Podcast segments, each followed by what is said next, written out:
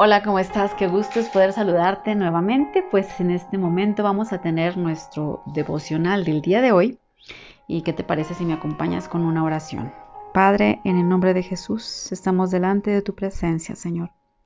En este momento pedimos, Señor, que tú nos hables a través de tu palabra, Señor. Que nos enseñes, Señor, lo que tú quieres que el día de hoy aprendamos, Padre. Espíritu Santo, danos de tu sabiduría y tu conocimiento para que esta palabra la podamos aplicar en nuestra vida práctica. En el nombre de Cristo Jesús. Amén. Muy bien, pues el día de hoy quiero hablarte de este tema que le he puesto de título Ordena tu casa. Y tal vez pienses que voy a dar algunas recomendaciones para ordenar nuestra casa, para sacar pues todo aquello que ya nos sirve, para acomodar las cosas, porque bueno, puede parecer, ¿no? Que el título nos dé para eso y da para mucho más.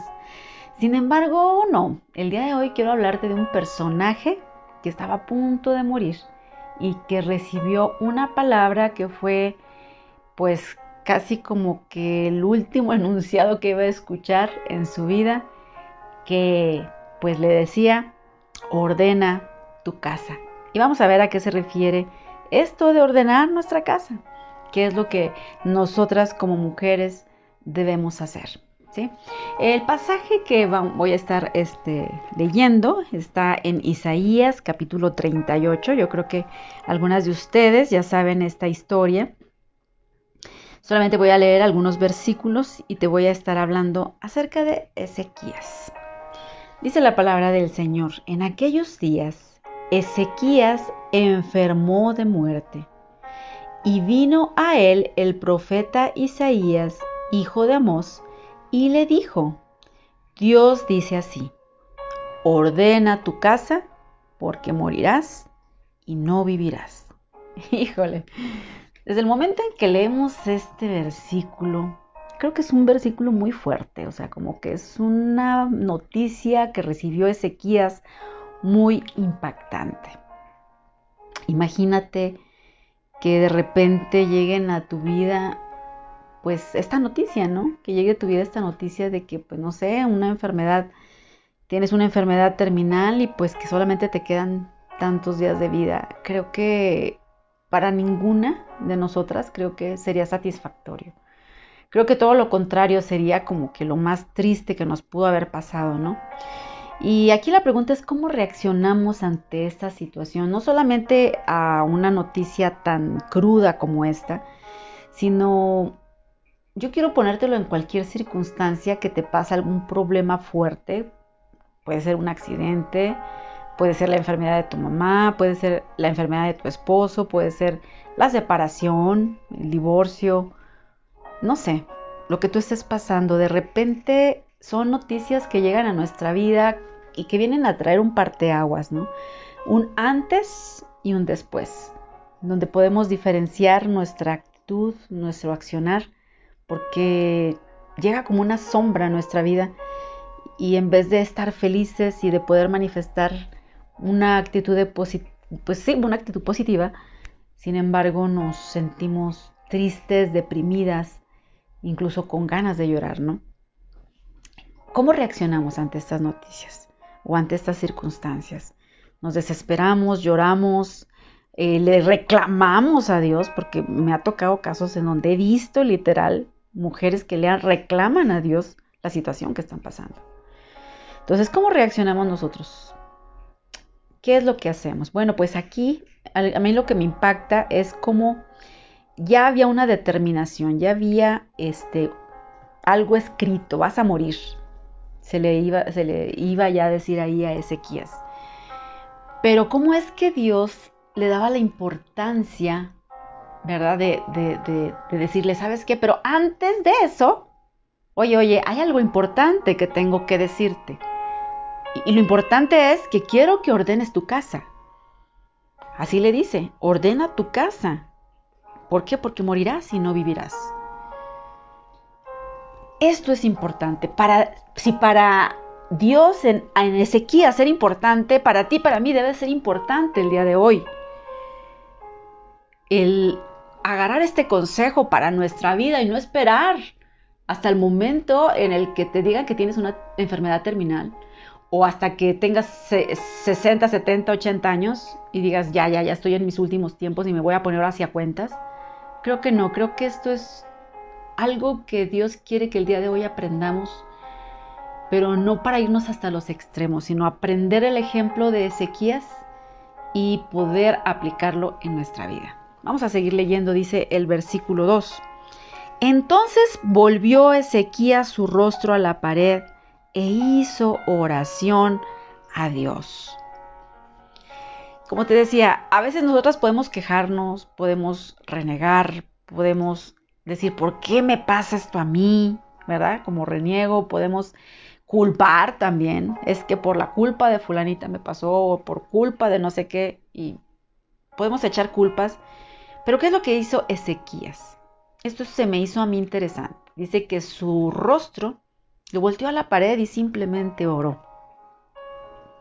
A veces pensamos que, que como que Dios no nos escucha, que en alguna situación que estás pasando pasa el tiempo y, tú ves que no hay respuesta y dices, Dios no, no tiene memoria de mí, está ocupado en otras cosas más importantes. Pero yo quiero decirte que no es así. O sea, si para ti es importante, para Dios lo es también. Entonces aquí vemos que esto es lo que debemos hacer, mujeres. Cuando viene esa situación difícil, cuando viene esa enfermedad, cuando viene pues ese momento de tribulación a tu vida, lo primeritito que tenemos que hacer pues es orar a Dios, es ir a Él que es la fuente de todo el poder que nos ayuda de, su, de misericordia, la fuente de poder, de amor. Tenemos que ir a Él hacer lo que hizo Ezequías. Y el verso 3 dice así, y dijo, fíjate, aquí nos va a revelar la oración que dijo Ezequías. Le dijo, oh Señor, te ruego que te acuerdes ahora que he andado delante de ti en verdad y con íntegro corazón, y que he hecho lo que ha sido agradable delante de tus ojos. Y lloró Ezequías con gran lloro. Aquí yo puedo ver dos cosas. Una, que puedo decir que Ezequías pues no andaba tan mal, ¿no? Según lo que él estaba hablando. Pero también puede ser que tal vez a su propia visión él no andaba mal y se atreve a decírselo a Dios.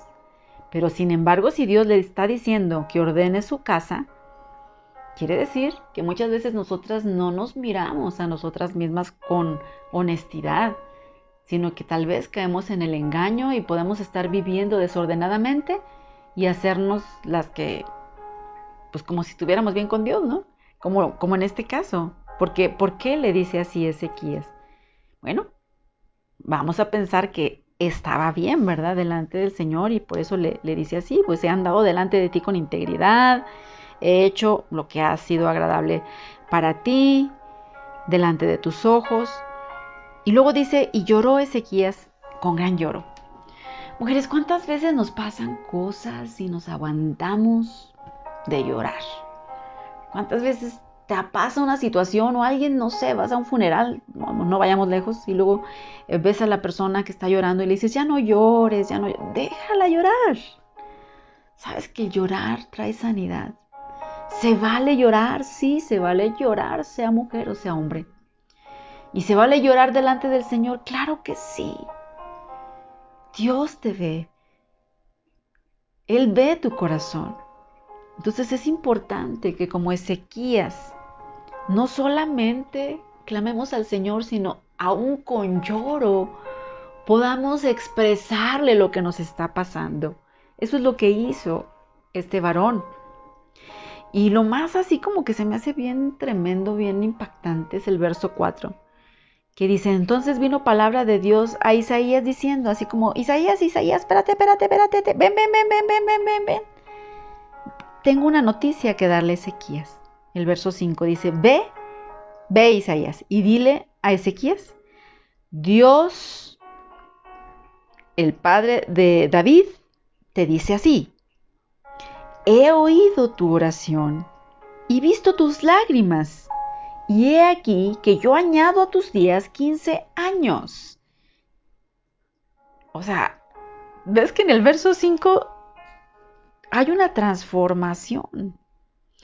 Cuando Dios ve el clamor de Ezequías, cuando ve su oración, su sinceridad, Dios tiene misericordia.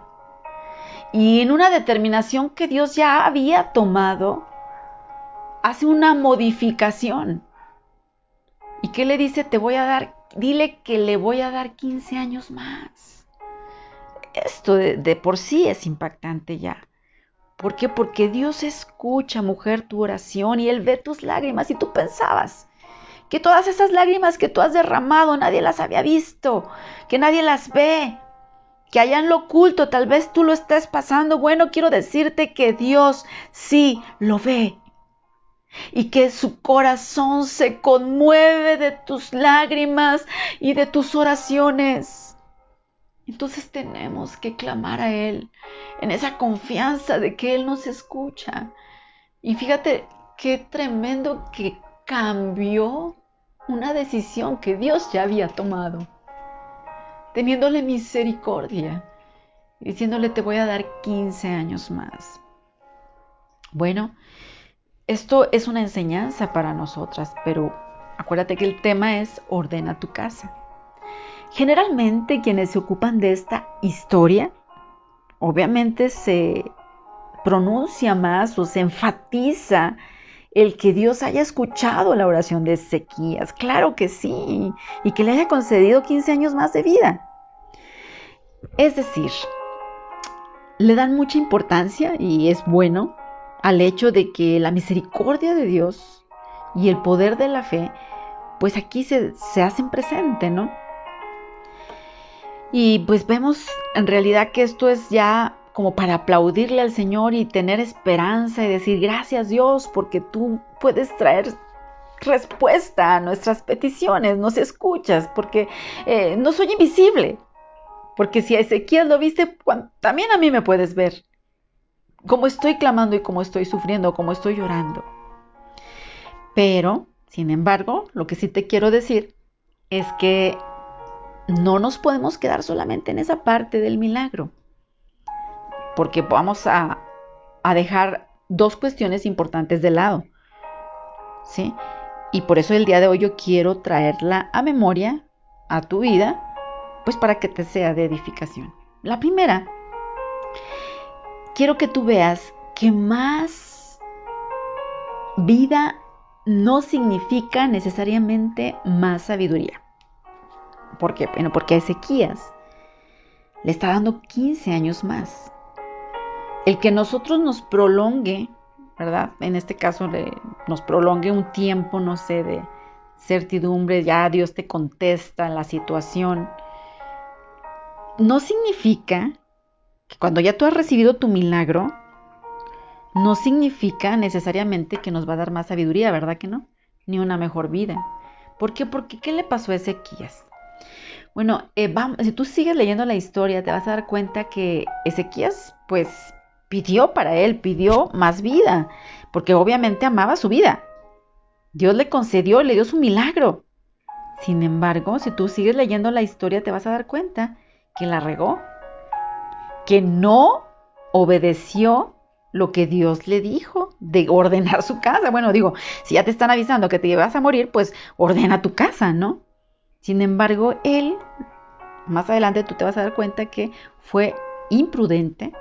De alguna manera, con ese milagro que había recibido, estaba tan feliz, tan feliz, que tuvo una visita, mostró sus tesoros y para no hacerte la larga, más adelante el pueblo de Babilonia le despojó a Ezequías y a su familia de pues muchos tesoros que ellos tenían por una imprudencia de Ezequías. Entonces la falta de prudencia, la sensación tal vez de seguridad y poder resultantes precisamente del milagro recibido, hicieron que Ezequías convirtiera la bendición recibida por él pues en una maldición para los suyos. Que esto no nos pase, mujeres. O sea, si tú ya recibes tu milagro, no te olvides de Dios. Si tú ya recibes tu sanidad, no te olvides de Dios.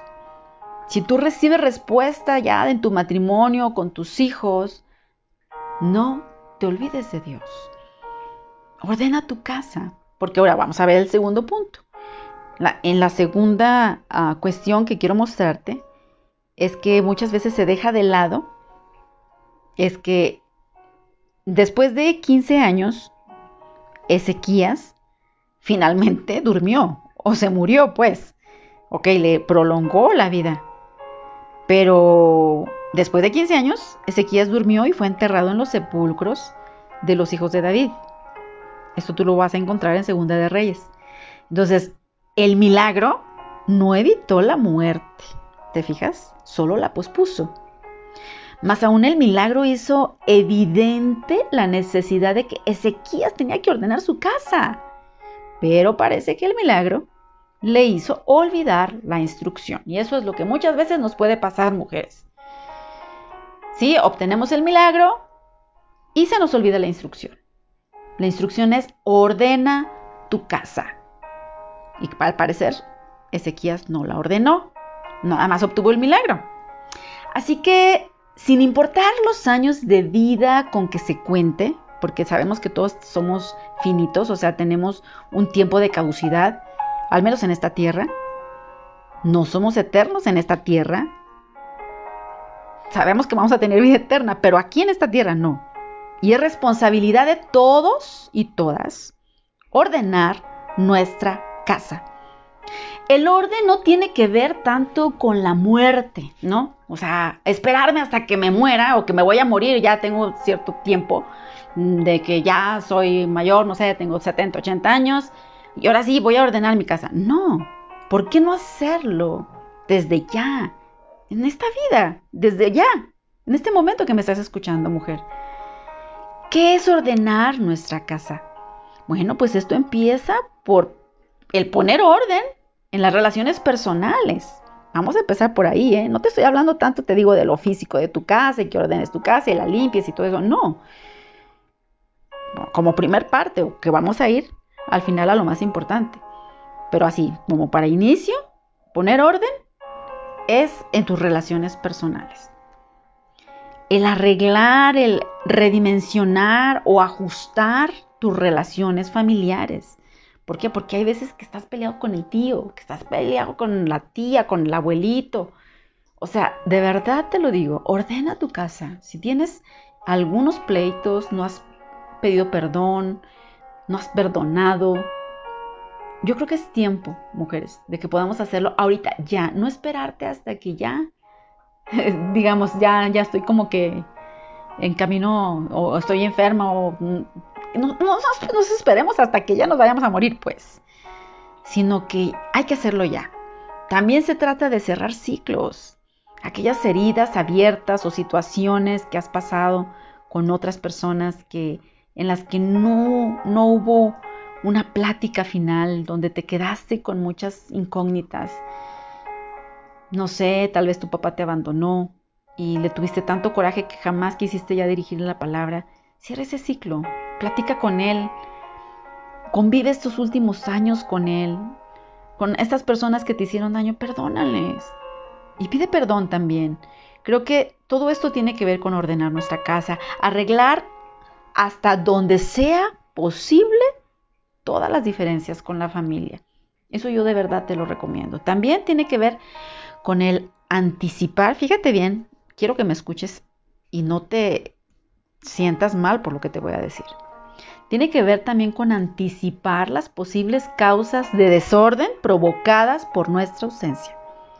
¿Cómo está eso? Bueno, te estoy hablando acerca de cosas que como papás, como mamá, nosotros tenemos que tener en claro. Si yo faltara, si mi esposo y yo faltáramos, ¿qué es lo que tengo para dejarles a mis hijos? Ya sea, estoy hablándote de una herencia, o tal vez de situaciones, no sé, de algún cargo de un negocio, que, qué es lo que tiene que hacer, qué pagos tiene que hacer, o sea, como si tú estuvieras preparándolos a tus hijos para cuando tú no estés.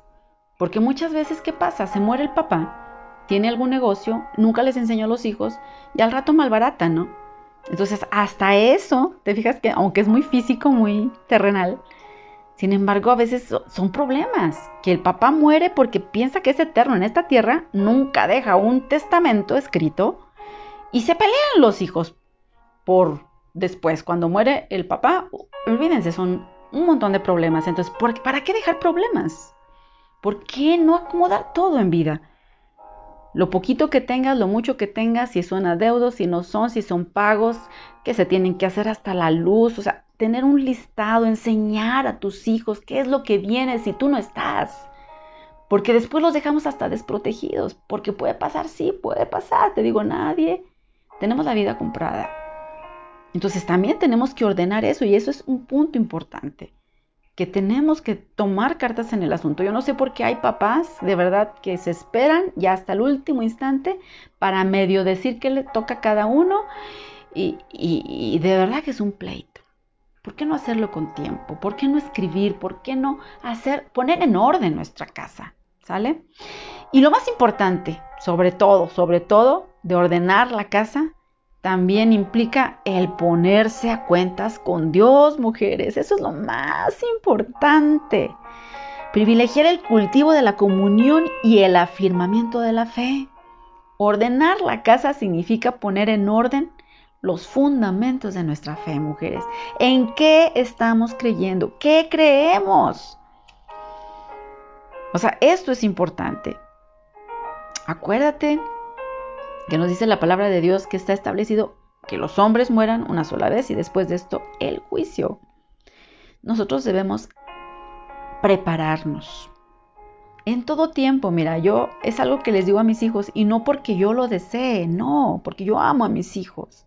Pero yo siempre les he dicho, donde quiera que estén, a donde quiera, siempre que viajen, que, que salgan, encomiéndense a Dios. O sea, díganle, Señor, si yo, yo, yo me voy, me voy contigo, ¿verdad? Y si ya no regreso, me fui con Él, me fui con Dios. O sea, yo les digo siempre que ellos estén a cuentas con Dios. Eso es lo más importante. Qué, qué suave, que lleguen y nos digan, tienes determinados meses y ya te vas a morir. O sea, para mí, en lo personal, se me hace suave en el sentido de que puedes arreglar todo. Porque muchas veces no lo hacemos, te digo, en el tiempo porque sentimos que tenemos el tiempo y la vida por delante, pero sí es necesario que nos detengamos y podamos arreglar, ordenar nuestra casa. Entonces te decía, lo más importante pues es que nosotros tengamos una, un orden en nuestra relación con Dios, porque estamos preparándonos para la eternidad y de verdad nos conviene, mujeres, nos conviene ordenar nuestra casa. Entonces, si tú estás viviendo ahorita en pecado, estás fallando, no estás leyendo, estás descuidando, tienes una vida descuidada, tienes tu casa desordenada, pues creo que es tiempo, mujeres, no esperes hasta que ya pienses tú que estás en probabilidad de partir con el Señor. No esperes hasta ese día. Yo te invito a que el día de hoy puedas hacerlo ya y que todos estos y, creo que podemos meter más este, conceptos de orden ¿no? en todas las esferas de nuestra vida. Sin embargo, quise nada más mencionarte estas. Pero creo la más importante es ponte a cuentas, mujer, con Dios. Que donde quiera que tú vayas, tú digas, Señor, yo voy contigo. Cuando tú salgas en la mañana, Señor, sé que voy manejando, me pongo en tus manos. Por favor, cualquier cosa, estoy en tus manos y yo quiero verte, Señor. O sea, que tengas esa seguridad de cada día, cada momento estar precisamente hablando con Dios, teniendo una relación íntima con Dios. Y pues todas esas cosillas que se nos pegan, que la verdad nos traen un desorden en nuestra casa, pues que sí las podamos acomodar, mujeres, porque es muy triste, de verdad, el que nos agarre descuidado. De verdad, el morir de manera instantánea son, son extremos. Pero hay que aprender lo bueno de Ezequías y también hay que aprender lo malo, que también hasta cierto punto los descuidos que tuvo, ¿no? Entonces espero que este estudio te haya sido de bendición, espero que, que, te sirva, mujer. Y pues vamos a, a orar para terminar. Padre, en el nombre de Jesús te damos muchas gracias, Señor. Gracias porque sabemos que eres un Dios misericordioso, un Dios lleno de gracia, de bondad y que nos escuchas que escuchas nuestra oración, Señor. Gracias por las respuestas y los milagros que tú nos das a nuestra vida, pero ayúdanos a que esos milagros no nos distraigan de lo verdaderamente importante que es estar bien contigo, estar en orden contigo, Señor. En esta hora entregamos nuestra casa, nuestra familia, nuestro tiempo, nuestras acciones a ti, Señor, y ayúdanos, Señor, a ordenar nuestro hogar, ayúdanos a ordenar nuestra vida espiritual, nuestra vida familiar y nuestra vida relacional con los demás. En el nombre de Jesús. Amén. Hasta la próxima, mujeres.